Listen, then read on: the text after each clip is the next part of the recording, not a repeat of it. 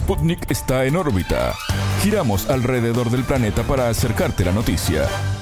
Bienvenidos al informativo de Sputnik, en órbita. Desde los estudios de Montevideo los saludamos. Somos Alejandra Patrona y Martín González. Es un gusto recibirlos. Comenzamos con las noticias. Estos son los titulares. Comienza en órbita. Una selección de noticias para que sepas lo que realmente importa. Titulares. Tensión. El gobierno de Perú retiró a su embajador en Honduras tras los dichos de la presidenta Xiomara Castro. Conflicto. La crisis en Ucrania es fruto de años de preparativos de Estados Unidos para una guerra híbrida con Rusia. Amenazas en Bolivia. Seguidores del gobernador de Santa Cruz chocaron con la policía. Escalada. Jamás afirmó que Israel pagará el precio por la masacre en Cisjordania. Límites. En Estados Unidos presentaron un proyecto de ley para prohibir TikTok. Sputnik Entrevista. América Latina debería impulsar la integración contra el hambre, declaró el subdirector de la FAO y representante para América Latina y el Caribe. Estos fueron los titulares. Vamos al desarrollo de las noticias. El mundo gira y en órbita te trae las noticias. Noticias. Tensión. El gobierno de Perú retiró a su embajador en Honduras tras los dichos de la presidenta de ese país, Xiomara Castro, sobre la situación en la nación sudamericana. Para el Ejecutivo, como consecuencia de la posición hondureña, las relaciones se mantendrán de manera indefinida a nivel de encargados de negocios. El martes 24, en la cumbre de la Comunidad de Estados Latinoamericanos y Caribeños, la CELAC, Castro cuestionó el manejo de la crisis política y social en Perú por parte de la presidenta Dina Boluarte. La mandataria hondureña no fue la única. También lo hicieron el colombiano Gustavo Petro y el chileno Gabriel Boric, que pidieron la liberación del ex jefe de Estado Pedro Castillo. Boric condenó la represión ejercida por orden de Boluarte en contra de los manifestantes peruanos y pidió un cambio de rumbo urgente. Estas expresiones calificadas por Lima como irrespetuosas llevaron al gobierno a transmitir su malestar al país vecino. En órbita entrevistó al chileno Francisco Vicencio, cientista político de la Pontificia Universidad Católica y docente universitario de la Universidad Alberto Hurtado. El analista calificó de imprudentes las declaraciones de Boric sobre su colega peruana en la cumbre de la CELAC. Mira, a mí los dichos los considero eh, bastante imprudentes en el sentido de que son varios los elementos que considera. Eh, si vemos la declaración, la leemos entre líneas, bastante escueta, pero eh, por una parte muy valorable que mencione, que destaque los 50 muertos, ya, porque para todas las personas, sentido común, eso ya se produce un dolor.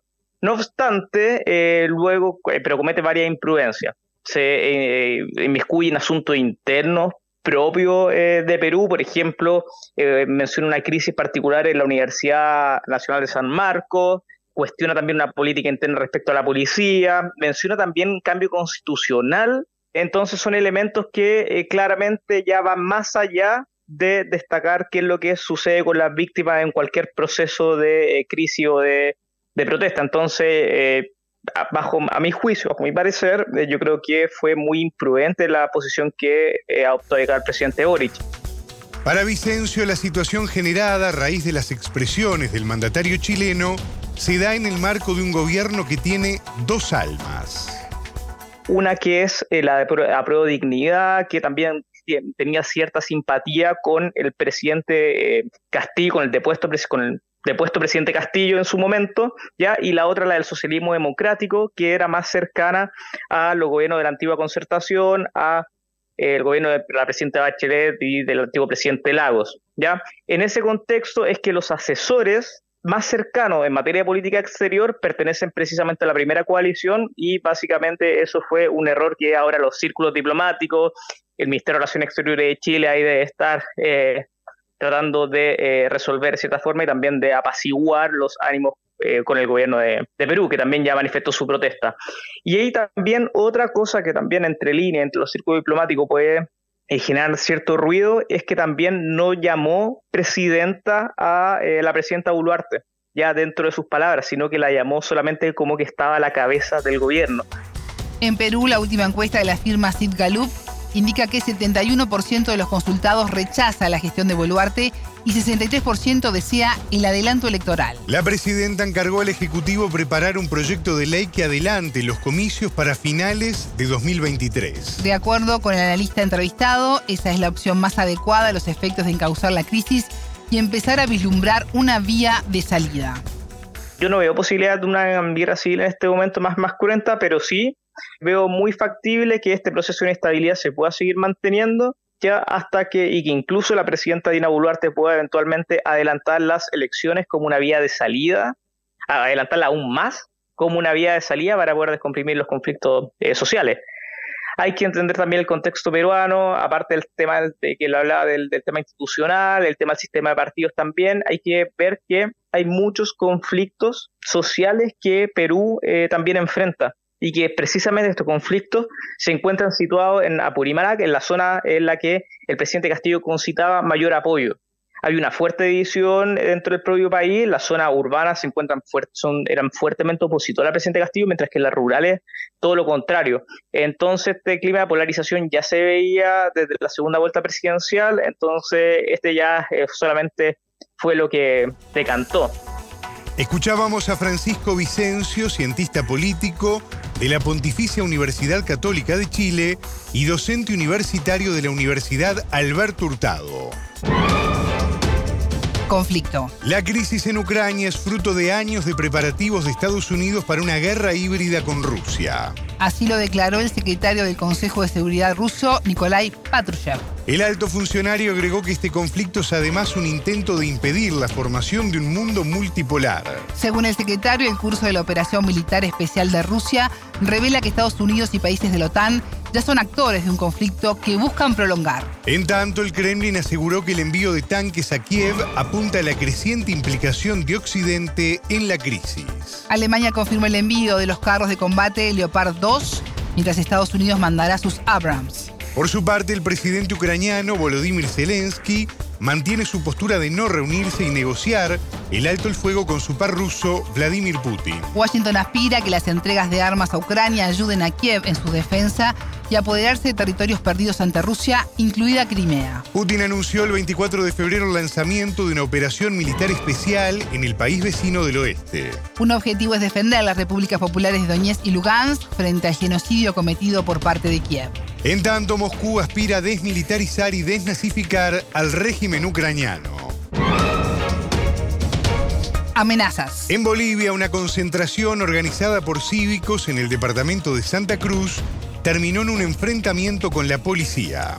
Los opositores se congregaron para exigir la libertad del gobernador cruceño Luis Fernando Camacho y de la presidenta entre 2019 y 2020, Janine Áñez. En caso de que el gobierno no acceda a sus reclamos, plantearon impulsar un proceso revocatorio vía referendo contra el mandato de Luis Arce. El choque comenzó cuando un manifestante, al finalizar el acto central de la movilización, disparó fuegos pirotécnicos contra policías. Los efectivos respondieron con gases lacrimógenos.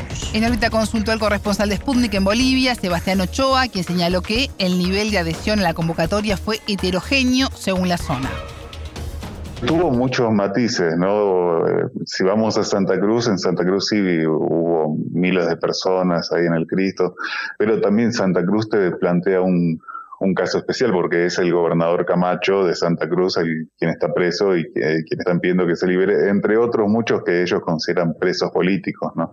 Entre quienes ellos consideran presos políticos están, eh, eh, deben conocer estos jóvenes motociclistas que se dedicaban a pegarle a las mujeres indígenas de Bollera, ¿no? La Juventud Cochala o la Unión Juvenil Cruceñista, militares, policías, jefes militares y jefes policiales involucrados en la masacre, Janine la ex eh, gobernadora, presidenta de facto, ¿no? Así que bueno, eh, ellos entran en su definición de presos políticos, pero más bien deben enfrentar las acusaciones que tienen porque son delitos bastante graves. Por eso lo que vimos ayer fue el cabildo como una expresión del descontento de ciertos sectores de Santa Cruz, pero ya no están en las calles bloqueando ni están manifestando, no, manifestándose permanentemente. No fue ayer a la tarde, luego su trabajo un ratito, fueron a, hacer catarsis más bien, ¿no?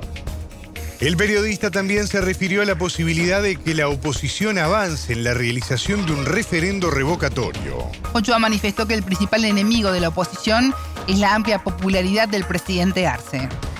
Mencionaron también que le dan un plazo de 30 días, un mes al presidente Arce para que le dé amnistía a lo que ellos llaman presos políticos y de lo contrario sí dicen que van a radicalizar sus medidas de protesta. Habrá que ver. También amenazan con hacer un, un referéndum revocatorio, pero el presidente Arce tiene una alta aprobación en la sociedad. No, no van a, derrocarlo, no van a poder si es que llegaran a ese escenario hipotético, no van a poder quitarlo con votos. Así que por ahí viene más o menos. Aquí en Cochabamba, donde estuve ayer, fueron pocas personas, eh, unas miles, mil y un poquito más.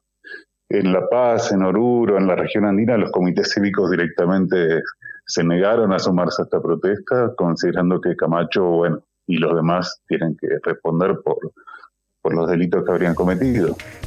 El corresponsal destacó como un logro del Ejecutivo haber evidenciado el enfrentamiento en la oposición.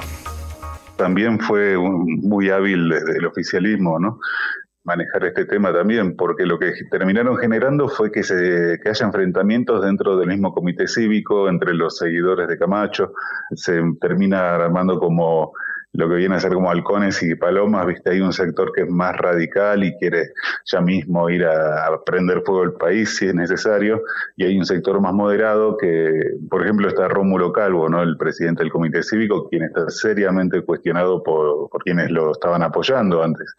Pero al tener una actitud que ellos consideran tibia ante el, el, encarcelamiento de Camacho en Chonchocoro, eh, lo, están, lo están queriendo sacar. Entonces, entre ellos mismos se están peleando, ahí surgen divisiones internas, ¿no? Cómo deberían, eh, hay acusaciones de cómo deberían estar reaccionando. Escuchábamos a Sebastián Ochoa, corresponsal de Sputnik en Bolivia.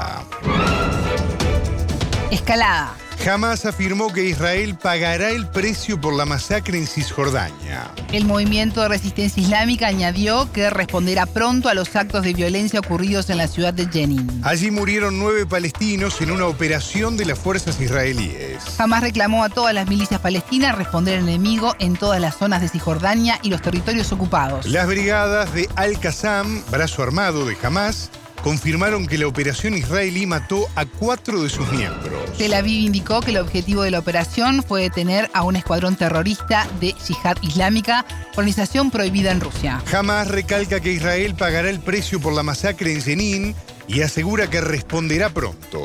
En los últimos meses se han incrementado las operaciones del ejército israelí en Cisjordania, en especial en la ciudad de Jenin. Según Tel Aviv, sus acciones apuntan a controlar a miembros terroristas luego de una serie de ataques en Israel que dejaron más de 30 muertos en el año 2022. Naciones Unidas pidió el fin del peligroso ciclo de violencia entre israelíes y palestinos. En lo que va de 2023 hay al menos 29 víctimas palestinas. Límites. En Estados Unidos presentaron un proyecto de ley para prohibir TikTok.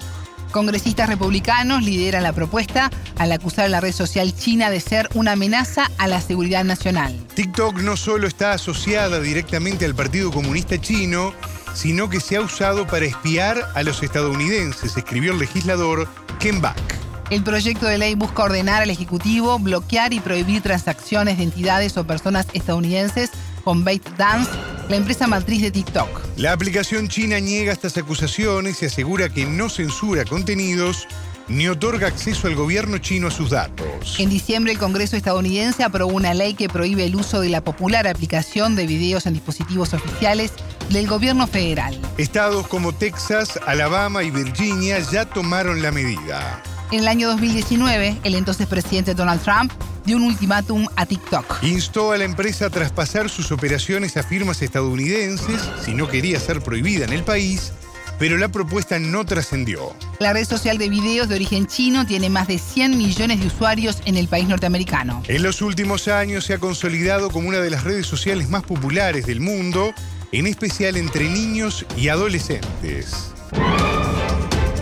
Cambio. América Latina debería impulsar la integración contra el hambre dijo a Sputnik Mario Lubetkin, subdirector de la FAO, y representante para América Latina y el Caribe. El jerarca de la Organización de las Naciones Unidas para la Alimentación y la Agricultura aseguró que los países deben intercambiar experiencias y acciones en ese sentido. De acuerdo con el último informe de esa agencia, América Latina atraviesa una crisis de inseguridad alimentaria sin precedentes. Las personas que sufren hambre pasaron de 43,3 millones en 2019 a 56,5 millones. El documento señala que la inseguridad alimentaria, malnutrición y hambre superan el promedio mundial. Esto a pesar de que la región es capaz de producir alimentos para el doble de su población, Ludetkin se refirió a esta contradicción. Está claro de que la contradicción pasa por una región que tiene una disminución de ingresos de los hogares, pasa por el aumento de los precios e inflación de alimentos, pasa por la desigualdad del acceso físico y económico a alimentos uh, nutritivos, pasa por los efectos uh, del COVID que sin duda han sido muy fuertes, pasa por los efectos que todavía no ha tenido, pero que sin duda tendrá de la, de la actual guerra. O sea, es una combinación de escenarios que venimos arrastrando hace mucho. el hambre no empezó ni con la guerra ni con el COVID, pero sin duda las tendencias y los números lo han agravado. El entrevistado señaló que el concepto de seguridad alimentaria ha cambiado. Antes se hablaba solo de garantizar un plato de comida, afirmó. En la actualidad abarca todo el proceso para la producción y distribución de alimentos de calidad y costo accesible. A nivel global, 3.000 millones de personas no se alimentan correctamente. En la región las cifras de 131 millones. Ya no basta pensar en el alimento, que tenemos que garantizarlo, porque, reitero, siempre estamos hablando en América Latina de 56 millones de personas que pasan hambre, y es un número altísimo. No, mejor dicho, no tendría que haber número, pero ya de por sí ese es un número altísimo. Pero no se trata de comer, sino de comer bien o de comer con un mínimo de calidad. Y eso tiene que ver con el conocimiento, tiene que ver con las técnicas, tiene que ver con el escenario económico, tiene que ver con la educación, que es una componente que antes no estaba planteado dentro de esto. El jerarca de la FAO expresó que el panorama no es alentador, pero que la región tiene posibilidades para revertirlo. Para ello son necesarias medidas integrales y no parciales, como las que los gobiernos han tomado hasta ahora. Se aplicaron medidas parciales, que tuvieron resultados parciales dependiendo de los países. El punto es el siguiente, todos estos temas, y esa es una de las contradicciones que estamos viviendo, no es soluciones rápidas a dos, tres años esto necesita sus tiempos.